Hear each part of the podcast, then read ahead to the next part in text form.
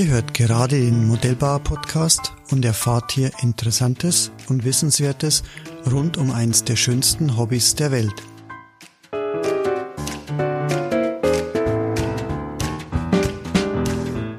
Mein Name ist Rainer Hacker, ich bin Chef und Gründer der Hacker Motor GmbH, aber vor allem bin ich seit über 40 Jahren Modellbauer und Modellflieger.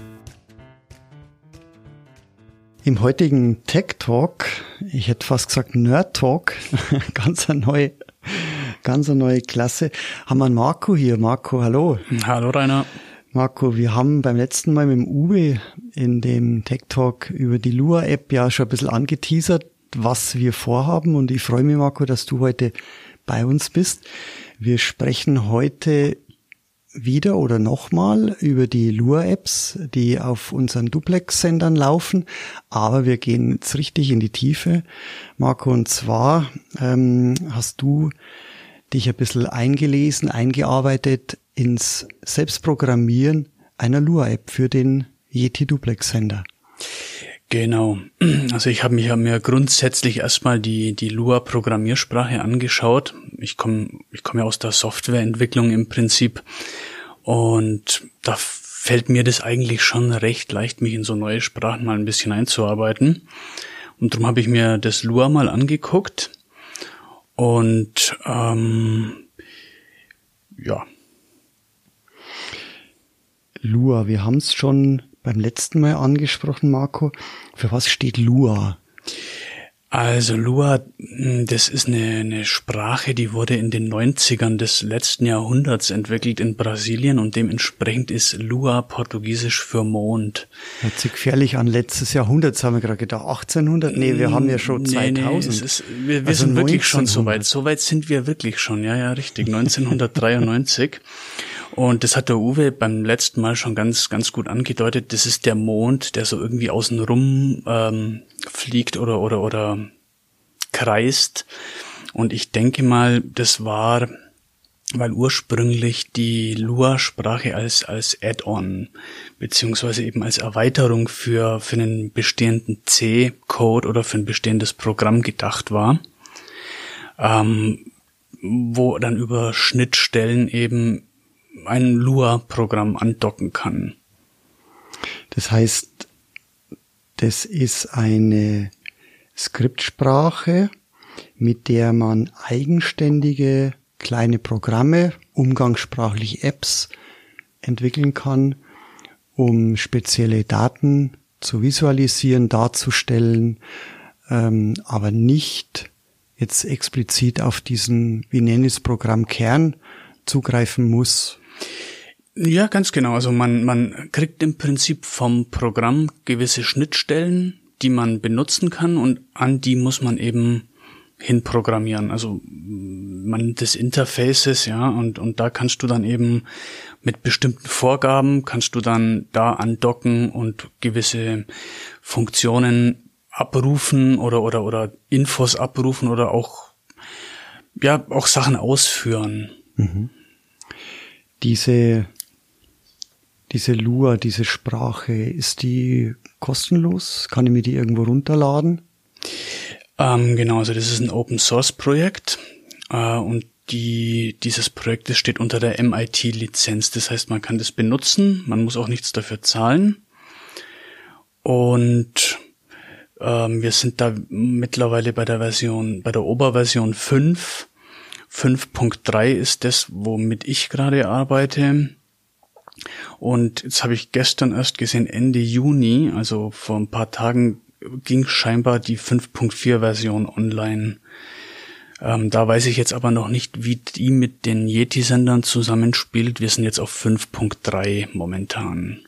Also bevor jetzt da schon völlig hektisch äh, jemand einen Stift und, und einen Zettel rauszieht, Marco, wir sammeln die ganzen Links dann äh, zum Schluss. Wir werden in die Show Notes alle reinpacken. Das heißt, ihr müsst jetzt hier nicht mitschreiben oder Mords äh, gleich tippen und so weiter, sondern wir werden eine schöne Linksammlung machen. Und äh, der Marco war schon fleißig, ich habe es gesehen, er hat auch bei uns im Hacker Wiki schon begonnen und stellt euch da alle möglichen Linksammlungen, auch äh, Informationen, Erfahrungen, die er gemacht hat, ein bisschen zusammen, damit ihr euch, wenn ihr Lust habt, einmal einfach selber so eine kleine Lua-App zu schreiben, da schon mal einen guten Start habt. Genau, also ich habe mal das, was mir so die letzten Tage geholfen hat, wo ich nachgeguckt habe, äh, Syntax oder oder ja, allgemeine Informationen zur Sprache, das habe ich mir mal gespeichert und das findet ihr dann auf dem Hacker Motor Wiki. Marco, ich weiß, dass du privat sehr viel mit Linux machst oder unter Linux machst. Ähm, ist Lua, läuft es nur auf Linux oder? Nee, also Lua ist ähm, plattformunabhängig. Wir können auf jeden Fall mit den drei großen Windows, Mac und Linux arbeiten. Ähm, sieht man auch auf den, auf den äh, Sendern im Prinzip. Da läuft ja auch ein Embedded Linux drauf. Also plattformunabhängiges funktioniert auf so ziemlich allen Plattformen. Mhm, mhm. Jetzt hast du gesagt, diese äh, Lua, diese Sprache gibt schon relativ lang. 1993 in Brasilien habe ich mir jetzt gerade notiert, hast du gesagt, ist das entwickelt worden. Wo wird denn ähm, das vorrangig eingesetzt? Weil es wird ja, es ist ja nicht Diete der erste gewesen, der es verwendet hat. Nee, also wie gesagt, es ist eine Sprache, die an Schnittstellen andockt, die als Erweiterung genutzt wird. Ähm, in aktuellen Spielen beispielsweise wird die Lua-Sprache benutzt, um die KI oder die Game Engine von ja zum Beispiel der Menüführung ähm, oder von von ähm, Teilen zu, zu entkoppeln, wo der User selber was anpassen kann.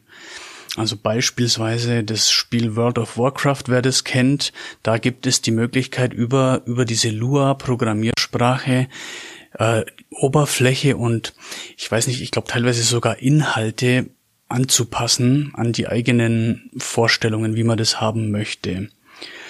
Oder Civilization 5 und 6 zum Beispiel, da geht es, bei diversen SimCity-Spielen geht es. Ähm, das sind so Zusatzfunktionen, die muss man nicht nutzen, das kann man aber machen und das funktioniert eben über über äh, die Lua-Schnittstellen, die an das, ich denke mal C oder C++ Programm, ich weiß jetzt auch nicht genau, äh, andocken. Mhm. Gerade im Spielebereich ist es ja so, ich habe das früher vielleicht ein bisschen belächelt, aber mittlerweile habe ich gelernt, dass das also Multimillionen, Milliarden Dollar Unternehmen sind, Euro wie auch immer. Ähm, ja, ja. Also das ja, ist schon ein riesiger Markt. Schon.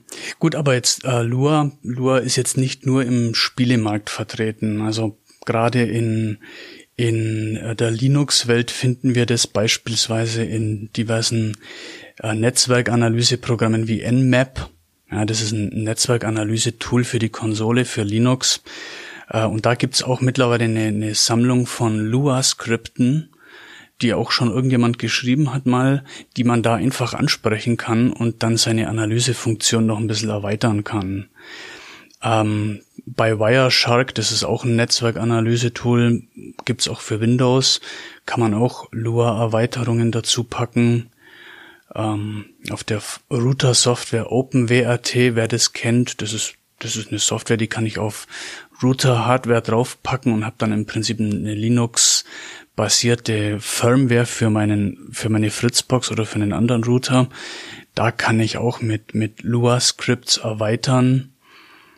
Also da gibt's da gibt's sehr viele Anwendungsmöglichkeiten dafür. Also nicht nicht nur in Anführungsstrichen Spiele, sondern wirklich auch ernste Anwendungen und so weiter. Und, genau, und ja. auch irgendwas dazwischen. Zum Beispiel für mhm. ein Raspberry Pi gibt's auch die Möglichkeit, diese GPIO-Leiste mit, mit Lua-Apps eben anzusteuern. Und ähm, weil wir es im letzten Podcast hatten, äh, Lego Mindstorms. Diese ah. alten Lego Mindstorms Set habe ich habe ich gesehen. Mhm. Die haben auch die Möglichkeit, dass man mit Lua eben die eigenen Programme oder die eigenen ja Baukästen erweitert. Gibt's das, aber leider nicht mehr, glaube ich. ich. Auch nicht. Nee, Mindstorm, glaube ich, gibt's nicht Mindstorms mehr. gibt's nicht es mehr. Es ist, glaube ich, zehn, zwölf Jahre her, da hatte ich mir ein bisschen Kontakt oder Erfahrung mit dem und zwar hier über die Hochschule in Landshut. Das war mal so ein Projekt und so weiter und äh, ja, es war interessant damals. Das war ein, äh, das war ein Ferienprogramm. Mhm. Und ich weiß gar nicht, wie dazukommen bin, nicht als Teilnehmer, sondern eben als, wie soll man sagen, als Mäzen. Mhm. Und äh, die, die Ferienkinder waren in der Hochschule hier in Landshut und haben äh, so kleine Roboter programmiert, die dann schwarzen Linien am Boden gefolgt sind. Das hat sicherlich jeder schon mal gesehen. Das haben sie alles mit Lego Mindstorm gemacht. Das war echt ganz, ganz witzig, muss ich sagen. Mhm. Schade, dass das nicht mehr gibt. Ja, ja, ich muss mal ja. schauen, ob es da auf Ebay gebraucht was gibt. Dann kann ich mir mal die Lua-Erweiterungen ausprobieren. Ja. Ja, und last but not least, das Wichtigste für uns natürlich Lua als Erweiterung für die Yeti Duplex Sender. Genau, also das Prinzip ist das gleiche. Wir haben im Prinzip eine, eine Sendeanlage mit einem, mit einem Firmware oder mit einem Betriebssystem, das ähm, diverse Funktionen hat, wo ich eben diverse Dinge tun kann damit und, und mit diesen Lua-Apps oder mit dieser Lua-Programmiersprache kann ich da an Schnittstellen andocken, die uns eben Yeti zur Verfügung stellt. Mhm. Kurz zur Charakteristik der Sprache. Du hast vorher schon erwähnt, erwähnt es ist eine Skriptsprache. Ähm, ich einfach jetzt nochmal, um, um in dem nerdigen Talk äh, weiter zu bleiben, kannst du vielleicht für die Jungs draußen, die das verstehen, was du sagst, äh, ein bisschen das charakterisieren noch? Hm, genau. Also ähm, äh, Lua ist eine Skriptsprache, aber eine Multiparadigma-Skriptsprache. Man kann die funktional oder Imperativ nutzen. Ähm, das, das sind im Prinzip Programmierparadigmen, mh, mm, die, die, die sind damit reingewachsen. Also wie gesagt, wir haben jetzt die Version 5.4. Ähm, ich weiß jetzt nicht, wie das bei den ersten Versionen war, was da möglich war, aber bei der 5er Version kann man jetzt tatsächlich schon mit einigen Kniffen sogar objektorientiert programmieren. Also das, was im Prinzip ich würde jetzt mal sagen, State of the Art ist. Wobei, wenn du, wenn du zehn Programmierer fragst, was ist State of the Art, kriegst du zwölf Meinungen. Also von daher, ja. von daher, ähm, es zeigt sich auf jeden Fall, dass, dass sich da die letzten Jahre, dass das die letzten Jahre ein bisschen gewachsen ist. Also man kann da schon, ähm, ich habe mir jetzt zum Beispiel die 5.4 auch mal überflogen. Da hat sich auch wieder ein bisschen was geändert im Vergleich zur 5.3. Also ich denke mal, das, das könnte ganz interessant werden auch noch. Mhm. Äh, grundsätzlich zur Sprache, also wer schon mal, wer schon mal programmiert hat, wird da relativ schnell reinkommen.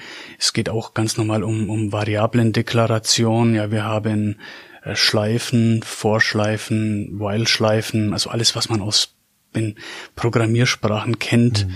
if-Abfragen, äh, Funktionen aufrufen, Parameter übergeben, es ist eigentlich nur so eine Syntaxfrage. Man muss sich da ein bisschen rein, reinlesen, wie, wie schreibe ich was, aber jeder, der schon mal irgendwie programmiert hat, kommt da eigentlich recht gut rein. Ähm, es gibt einen, einen Datentyp, der ist ein bisschen speziell, das habe ich jetzt so auch noch nie gesehen, das nennt sich Table.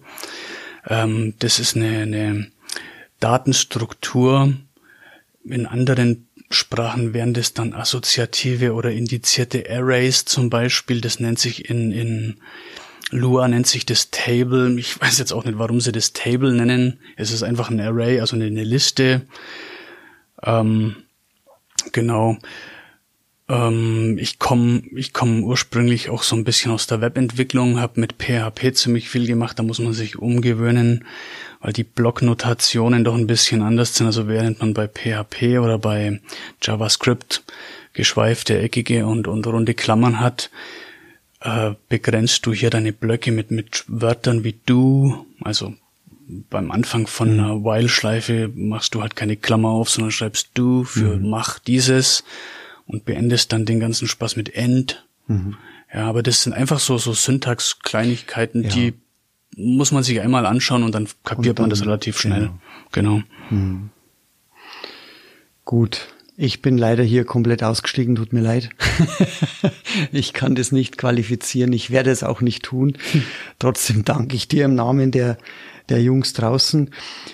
Jetzt kommen wir aber in einen Bereich, der mich dann wieder interessiert. Ähm, und da habe ich dir schon ein bisschen über die Schulter geguckt, gerade in der letzten Zeit wenn du diesen Lua-Code entwickelst. Ähm, du brauchst ja auch eine Entwicklungsumgebung dazu. Das heißt, du machst es am PC. Was, was brauchst du denn äh, da für Software dazu? Also grundsätzlich ähm, ginge das in jedem normalen Texteditor. Ähm, es würde wirklich äh, reichen, zum Beispiel für Windows der Notepad++, der hat auch ein Text-Highlighting für, für Lua, für die Lua-Syntax drin. Also wenn man wirklich nur kurze Skripte schreiben möchte, dann kann man tatsächlich auch Notepad benutzen. Ähm, Yeti habe ich gesehen, ähm, empfehlen wohl auf ihrer Webseite den Zero Brain, diese Zero Brain Studio. Ähm, das gibt's auch für Windows. Für Linux gibt's es auch. Äh, ich habe allerdings mit dem Atom entwickelt. Das ist von, von GitHub ist das ein Entwicklungsprogramm, weil ich den zu Hause auch privat für PHP und, und Python zum Beispiel benutze. Ähm, da gibt's ein Lua-Plugin für das Syntax-Highlighting. Ist relativ einfach installiert.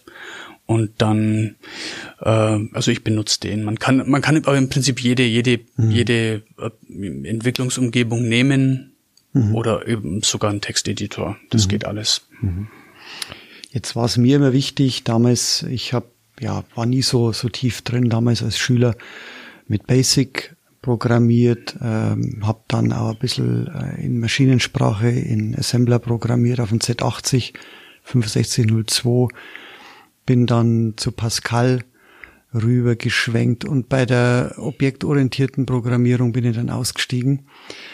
Ähm, das war dann Borland Pascal. Ähm, aber was mir immer wichtig war, ich wollte natürlich gleich sehen, wie es funktioniert. Das heißt, beim Basic ist einfach, äh, ich starte es ein äh, Interpreter und ich sehe gleich das Ergebnis. Bei dem anderen muss ich es kompilieren. Äh, wie ist es hier jetzt? Was habe ich für Möglichkeiten, um mein Skript jetzt auszuführen? Genau, also die Grundlagen, einfach um, um mal so eine, so eine Stunde oder zwei mal so ein bisschen sich die Grundlagen anzugucken. Ich habe so gemacht, ich programmiere ja auf, auf Linux und da äh, installiert man sich einfach über die Konsole diesen Lua Interpreter, den ruft man dann auch über die Konsole auf und referenziert einfach dieses Skript, das man geschrieben hat und dann wird auf der Konsole eben das ausgegeben, was man da programmiert hat. Das ist für einen Anfang ist das echt gut, weil man sieht halt auch sofort ein Ergebnis. Ähm, wenn wir dann aber dazu übergehen, dass wir das für unsere Sender benutzen möchten. Dann gibt's eine relativ äh, gute Geschichte und zwar ist die im Yeti Studio integriert. Da ist ein Emulator drin für DS und DC Sender. Ähm, das Ding, das sieht so aus, das ist im Prinzip eine, eine, grafische Oberfläche, die den Sender darstellt. Ja, man sieht das Display, man kann sämtliche äh, Schalter und Sticks und und und ähm, ja Knöpfe eben anklicken und benutzen. Ähm, Im Installationsverzeichnis ist da die Datenstruktur von der SD-Karte vom Sender nachgebildet und da gibt es den Ordner Apps. Und in diesen Ordner lege ich einfach meine mein, mein Lua-Skript rein, das ich geschrieben habe. Und bei jedem Speichern von in der Entwicklungsumgebung ja, brauche ich dann in diesem Emulator nur einmal aktualisieren und dann habe ich das aktuelle Skript im Emulator drin. Ja, das heißt, ich sehe dann wirklich auf dem Yeti-Emulator schon, was dieses Skript dann tatsächlich auf meinem physischen Sender tun würde. Ich habe das ja schon gesehen bei dir, also du hockst dann wirklich vor deinem Bildschirm, hast, äh, ich sag mal, die Version oder, oder das, das, das Display vor dir, wie es normal am Sender wäre und die Schalter und, und Knüppel und so weiter und kannst die mit der Maus bewegen und äh, siehst dann gleich die Auswirkungen am Display beziehungsweise deine Lure-App äh, wird dann ausgeführt und dann muss es nicht extra immer auf den Sender drauf, sondern kann es hier schon mal ganz gut testen. Ja, ganz genau. Also ich mache das, ich mache das auf diese Art und kopiere das dann irgendwie ein, zwei, dreimal am Tag, wenn ich was gemacht habe, einfach mal auf den Sender rüber. Und das hat wirklich funktioniert immer. Also das, was, was auf der Emulation passiert ist, ist dann tatsächlich auf dem, auf dem Sender passiert. Das funktioniert. Das funktioniert ganz gut. Ja, es ist dann natürlich schon nur das letzte Quäntchen, man will es dann wissen, funktioniert ja, im Sender genau, auch. Genau, ja. ja. Gut, jetzt ähm, haben wir mit der Lure-App ähm, schon länger zu tun, hier intern, beziehungsweise mit den Apps, aber nicht beim Selberprogrammieren. Du bist jetzt, hast gesagt, erst vor kurzem draufgekommen, hast dich da reingearbeitet und äh, richtig Spaß dran bekommen und bist auch sehr schnell jetzt zum Ergebnis gekommen, wie weit bist du jetzt? Wo stehst du aktuell jetzt, um es einmal draußen den Jungs zu sagen? Ja, also ich habe mir jetzt mal anhand von dieser Schnittstellendokumentation, die uns Yeti zur Verfügung gestellt hat, einfach mal die, ähm, die Schnittstellen und die Interfaces angeguckt. Ähm, ich habe so eine Test-App. Es ist keine App, es ist ein Skript. Es ist einfach ein Test-Skript, das ich immer mal im Emulator überprüft habe und dann eben auch auf den Sender kopiert habe und habe mal geguckt, was kriege ich über diese Schnittstellen, die da beschrieben sind in der Dokumentation, was kriege ich da ausgegeben.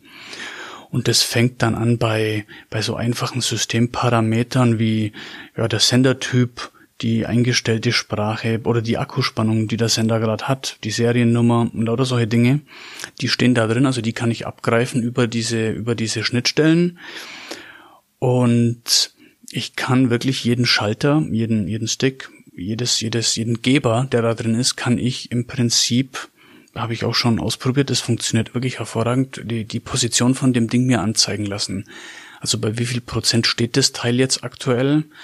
Und äh, das aktualisiert sich auch in Echtzeit immer. Also wenn ich dann an, an irgendeinem an irgendeinem Stick anfange zu rühren, dann sehe ich wirklich, wie der sich in beide Richtungen von minus 100 über 0 auf plus 100 nahezu stufenlos, ja, stufenlos eigentlich verstellbar, verstellen lässt. Und die Anzeige. Genau, auf der Anzeige. Mhm. Und da kann ich dann natürlich wieder hergehen und mit, mit diversen if-Abfragen, also wenn Schalter sowieso bei minus eins ist, tu dieses und jenes Ansonsten macht dieses und jenes. Genau, also das, das ist relativ gut dokumentiert. Ähm, als nächstes schaue ich mir mal die Sensoren an. Da muss ich aber höchstwahrscheinlich wirklich einen Sender mit einem gebundenen Empfänger benutzen, dass ich da äh, vernünftige Werte kriege. Ich denke nicht, dass man das am Emulator machen mhm, kann. Dass du also wirklich Sensorwerte bekommst. Richtig, genau. Um also die dann die, auszuwerten. Die Schnittstellen, die habe ich mir schon angeschaut, aber natürlich gibt da der Emulator noch nichts her. Aber das ist relativ einfach. Da werde ich mir mal sämtliche Schnittstellen einfach auslesen, also per Skript und dann einmal das Ganze auf dem, auf dem Sender kopieren und dann mal, an, mal anschauen, was dann da ankommt. Mhm. Muss mal mhm. gucken. Mhm. Ja, da sind wir, da sind wir echt gespannt. Marco, hast du ein konkretes Projekt oder willst du einfach jetzt mal noch ein bisschen spielen mit den Sensoren, mit den Sensorwerten und so weiter? Mhm, also jetzt vorab, ich muss noch, ich muss mich noch mal noch ein bisschen reinfuchsen mhm. in die, in die Basics.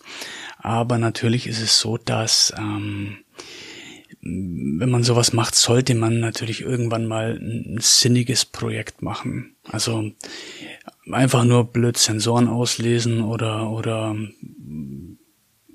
PWM-Werte, also Stick-Werte, wo steht der jetzt gerade? Das ist relativ langweilig.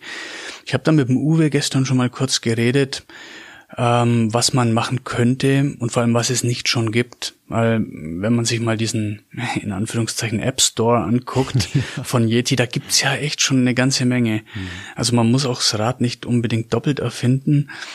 Aber ich bin dann mit dem Uwe gestern draufgekommen, dass man vielleicht für unseren Para-RC-Bereich so ein Para-RC-Mischer Palua-App. Also realisieren kann. Dass wir mhm. unsere ganzen Para-AC-Piloten, dass die sich im Prinzip diese App dann installieren und direkt ihre Mischer-Einstellungen auf dieser App machen können. Ja. Das wäre zum Beispiel so ein denkbares Projekt. Das werde ich die Tage mal angehen. Mhm, mh. Und sehr hilfreich. Ähm, können wir den Fortschritt, den du da machst, ähm, bei uns auf der Homepage sehen oder im Wiki oder? Genau, also die, die Wiki-Seite, die gibt's ja schon mhm. ähm, und ich werde das dokumentieren. Also ich fange da an mit, mit ein paar Basics. Da verweise ich dann aber eher auf die, auf die Dokumentation vom, von lua.org. Also da ist eigentlich alles relativ gut ja. dokumentiert. Ja.